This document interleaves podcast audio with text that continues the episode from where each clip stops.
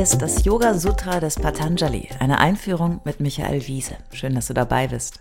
Dieser Podcast ist ein Angebot von Yogaya in Leverkusen. Komm mal gucken, yogaya.de. Teil 66, Yoga Sutra 321 und 322. In den letzten Folgen haben wir uns mit Samyama beschäftigt, einer tiefen Meditationstechnik, die uns die Tür zu besonderen Fähigkeiten und Wissen öffnet.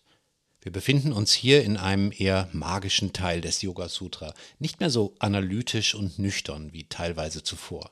Das macht es einerseits spannender, andererseits aber auch ein bisschen seltsamer. Ein bisschen mehr Herr der Ringe als ein Arte-Philosophie-Themenabend. Viele besondere Fähigkeiten warten noch auf den geneigten Yogi und natürlich auch auf die Yogini, wobei wir wissen, dass Patanjali sicherlich keine Frauen im Sinn hatte für eine solch tiefgehende Stufe des Yoga.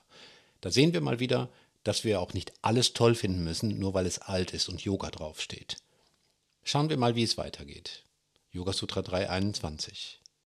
Kaya Rupa Samyamat Graye Shakti Stambe Chakshuprakasham Prayoge Tardam. Durch Meditation auf die körperliche Form entsteht die Möglichkeit, die Kraft, die den Körper wahrnehmbar macht, zu behindern.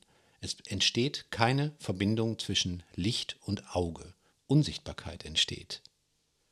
Hui, okay, Unsichtbarkeit entsteht.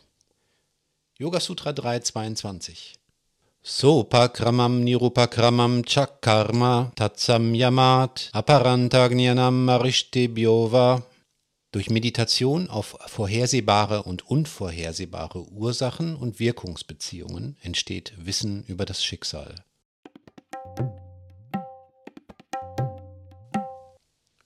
Das finde ich ja mal wieder hochaktuell. Das Schlüsselwort ist hier nicht zum ersten Mal Karma also die Ursachen und Folgen des eigenen Handelns. Im Moment, während ich diese Folge schreibe zumindest, befinden wir uns in zwei schweren, fast unlösbaren weltweiten Katastrophen. Einer Pandemie, das ist die kleinere Katastrophe, und der Klimakrise, das ist definitiv die größere. Die eigene meditative Kraft vor allem auf die vorhersehbaren Ursachen und Wirkungsbeziehungen auszurichten, finde ich in diesem Zusammenhang besonders interessant, von den unvorhersehbaren mal ganz zu schweigen. Irgendwie paradox. Vorhersehbare Ursachen und Wirkungen sollten uns ja sehr willkommene Geländer sein, auf die wir sicher gestützt und geführt unser Schicksal in die Hand nehmen.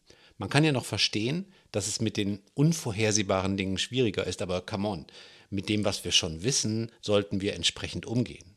Es ist aber so, wir rennen sehenden Auges, man sollte besser sagen wissenden Hirns, in die Katastrophe. Wir kennen alle die Fakten. Es mangelt überhaupt nicht an Erkenntnissen und wissenschaftlicher Evidenz. Ja, es mangelt nicht einmal an schon spürbaren Konsequenzen, also Wirkungen, die uns wirklich die Lampe anschalten sollten. Sowohl beim Thema Pandemie als auch bei der Klimakrise. Trotzdem, ne, es passiert zu wenig. Ja, bei mir auch, sicher. Ich habe meine So wie ich Meditation nicht vergessen hier. Was passiert hier also? Beziehungsweise, warum passiert hier zu wenig? Ist das alles zu abstrakt, zu wenig spürbar, zu kompliziert? Es gibt sicher nicht nur einen Grund. Meine Vermutung ist, dass kognitives intellektuelles Wissen über das Schicksal nicht immer ausreicht, eingeübtes Verhalten und gewohnte Muster zu verlassen, bis es knallt. Die Komfortzone ist eben so lange eine Komfortzone, wie sie noch komfortabel ist. Der Rest ist Verdrängen. In dem Sutra hier geht es aber natürlich nicht nur um Yama, also die Konsequenzen nach außen, sondern auch um Niyama, um die Wirkungen für das eigene Verhalten. Und wir haben schon früher gesehen, dass das eine komplizierte Kiste ist. Patanjali schlägt eben auch deshalb vor, Samyama, die Meditation zu üben auf diese Frage und weitergedacht, nicht nur ein schlaues Buch zu lesen, denn offenbar hilft uns das alles allein nicht weiter.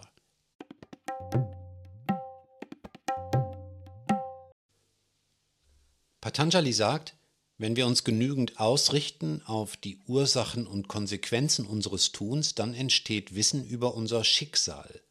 Wir schauen etwas genauer hin, denn das Wort Schicksal ist eine Interpretation, für die es meines Wissens kein Sanskritwort gibt. Genau genommen nutzt Patanjali die Worte Aparanta und Arishta.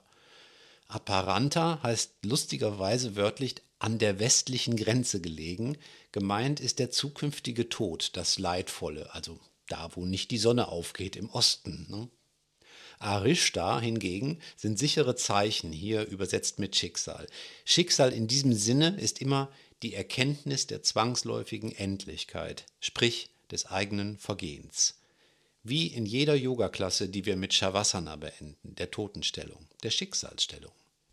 Das ist schmerzhaft. Wenn wir uns versenken in dieses Thema, entsteht Wissen über die Zusammenhänge und wir können nicht mehr ausweichen. Wir müssen unser Leben ändern, sonst können wir eigentlich nicht mehr ruhig schlafen und schon gar nicht unseren Geist beruhigen. Yoga Chitta Vritti Nirodha, ne? Da war doch was. Vielleicht bedeutet das auch einfach weniger zu tun? Sind wir konsequent genug im schmerzhaften Erkenntnisprozess von Karma und denken die Dinge durch, dann müssten wir erkennen, dass Leugnen und Verkennen, das Flucht in schwurblerische oder esoterische Dummheit, das Ausweichen vor Fakten nur hilflose Versuche sind, sich nicht der Erkenntnis zu stellen. Und das gibt es, das muss ich leider sagen, auch in der Yoga-Welt zuhauf. Nur in dem ehrlichen Wissen über die Konsequenzen unseres Handelns liegt der Schlüssel zur Freiheit, nicht nur unserer individuellen, sondern auch der der gesamten Gesellschaft. Das ist Yoga.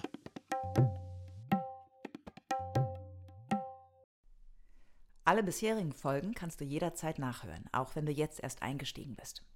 Hast du Fragen oder ein Feedback zu der Philosophie-Reihe, dann schreib uns gern oder kommentiere auf unserer Website. Dort findest du auch weitere Buchtipps und Empfehlungen.